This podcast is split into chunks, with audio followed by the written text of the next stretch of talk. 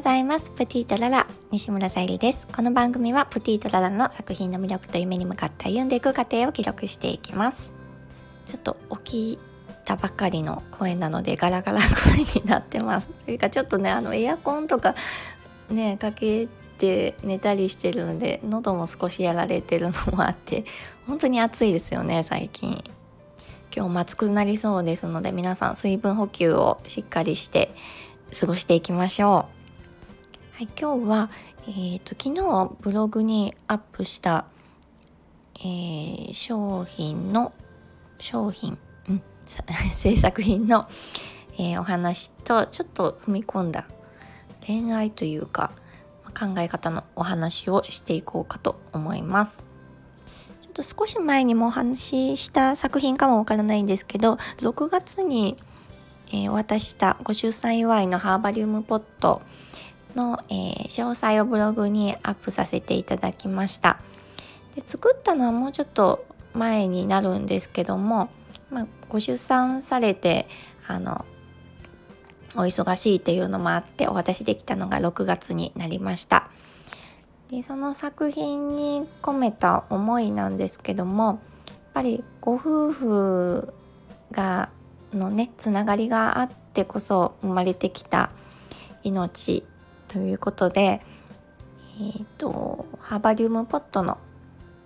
下の方ですねちょっとブログとかを見ながら 見ていただけたら嬉しいんですけどそこの方に、まあ、液体のようなお写真で見ると液体のような形であの入っているものがハーバリウムになるんですけどそちらの方は固まっているものになっていてまあ、お渡しの際も安心なものになってます。で、そこの、そこの方に、えっ、と、リングを2つ入れてありまして、でそれはま結婚指輪のようなイメージで入れてあります。でご夫婦のそのつながりがあって生まれてきた命ということでお花はソラフラワーっていううんと本物のお花ではないんですけどもうん、ちょっと素材の柔らかな真っ白な真っ白な大きなお花を入れてあります。それがまあお子様をイメージした何色にも染まっていないお花を入れてあります。で、えーと、そのポットの蓋の部分にもハーバリウム使ってててありまして透明感をイメージしたりとかあとはたまたまねその時ちょっと思いついたシャンデリアとかとサンキャッチャーにもよく使われているスワロフスキーを少しね六角形のスワロフスキーを2つ下げました。光にね当たるとすごく綺麗なんじゃないかなっていうのもイメージしながら、まあ、ちょっとイメージとしてはそうですね。赤ちゃんが寝、ね、転がっててなんかね上でキラキラしているのって素敵ですよね。と思いながら、まあ、柔らかなイメージを作りました。はい。とね言葉で表現するのってやっぱり難しいなと思うので あのうんどっちかってやっぱりブログの方が得意なので ブログで見てもらえたら嬉しいです。でね今日ふと思ったのがやっぱり何色にも染まっていない赤ちゃんっていうことでやっぱりあの周りの環境ってすごく大きいと思うんですね。その環境っていうのはその住む場所とか、まあね、あの生まれてきたうん。人とのつながりもそもそもねお父さんお母さんをありがたいことにうんまあ選んでっていう言い方もできますし選ばずしてっていう言い方もできるかと思うんですけど生まれてきた環境。でこれから育っていく環境。その子供にとってはその環境ってすごく大きいものになっていくかと思います。で今の日本の社会ってまだまだ固定概念がすごく強くってこうこういう生き方が、まあ、正しいみたいな生き方がまだまだ多いのかなと思っていて、まあ、私はねあの、えー、プロフィール始めましたプロフィールでもお伝えしているようにあのバツ2というのであまり周りにはいらっしゃらない方が多いのかなっていう中でそのイメージっていうのがねそのまあえー、ある意味まあ失敗したっていうイメージがついていてでその中で、まあ、我慢ができなかったっていうイメージも多いのかな。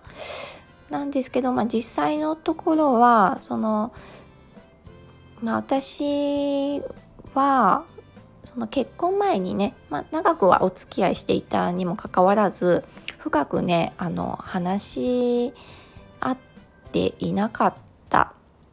で、まあ、自分の将来像とか、まあ、考え方とかっていう面でその、ま、結婚離婚したことよりも結婚したことがちょっとうん、ダメだったかなっていうところはあるんですけどその離婚っていうことに関しては全く、まあ、自分がどちらも決めたことであの間違ってなかったなっていうふうにちゃんとあの向き合って自分としてはね話し合えたので何もあの後悔はないんですね。で今の幸せをつかめてるってことは本当に経験として捉えてるので全くあのなんだろう周りに心配されるようなことではないんですけどまあそのね周りのイメージっていうのもあるし、まあ、自分との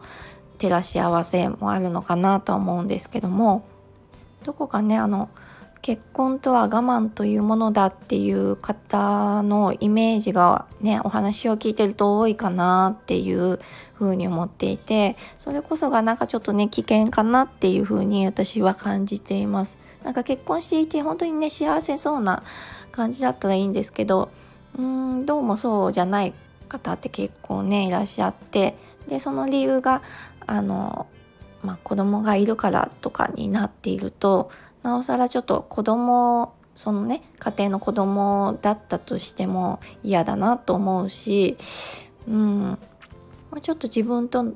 の対話もそうですし、えー、ご夫婦間の対話ができてないのかなっていうふうにも感じたりします。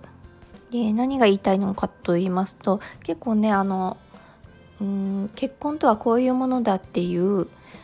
イメージでそこになんかね我慢がつきものだみたいな感じになっているとちょっとねあのもったいないなって人生本当にあっという間に過ぎてしまうのでなのでうんそのモヤモヤしている部分をそうですねなんか自分と向き合って逃げずにね掘り下げていくことでもっとね幸せになっていけるんじゃないかなって感じるのではい。で親親やね大人がねそういう風な向き合い方をしてないとやっぱり環境って大事なのでお子様のそのねあの固定概念にもつながっていくと怖いなと思うので本当に枠を外すじゃないですけどうんあの当にその自分の思っている常識と思っている部分は本当にうん正しいのかというか、うん、それだけなのかなってちょっとね解いてみることって大事かなって思いました。はい、また環境が私もこれから変わっていくので少しずつね報告できたらいいかなと思っています。はい、今日も聞いてくださりありがとうございます。プティーザララさゆりでした。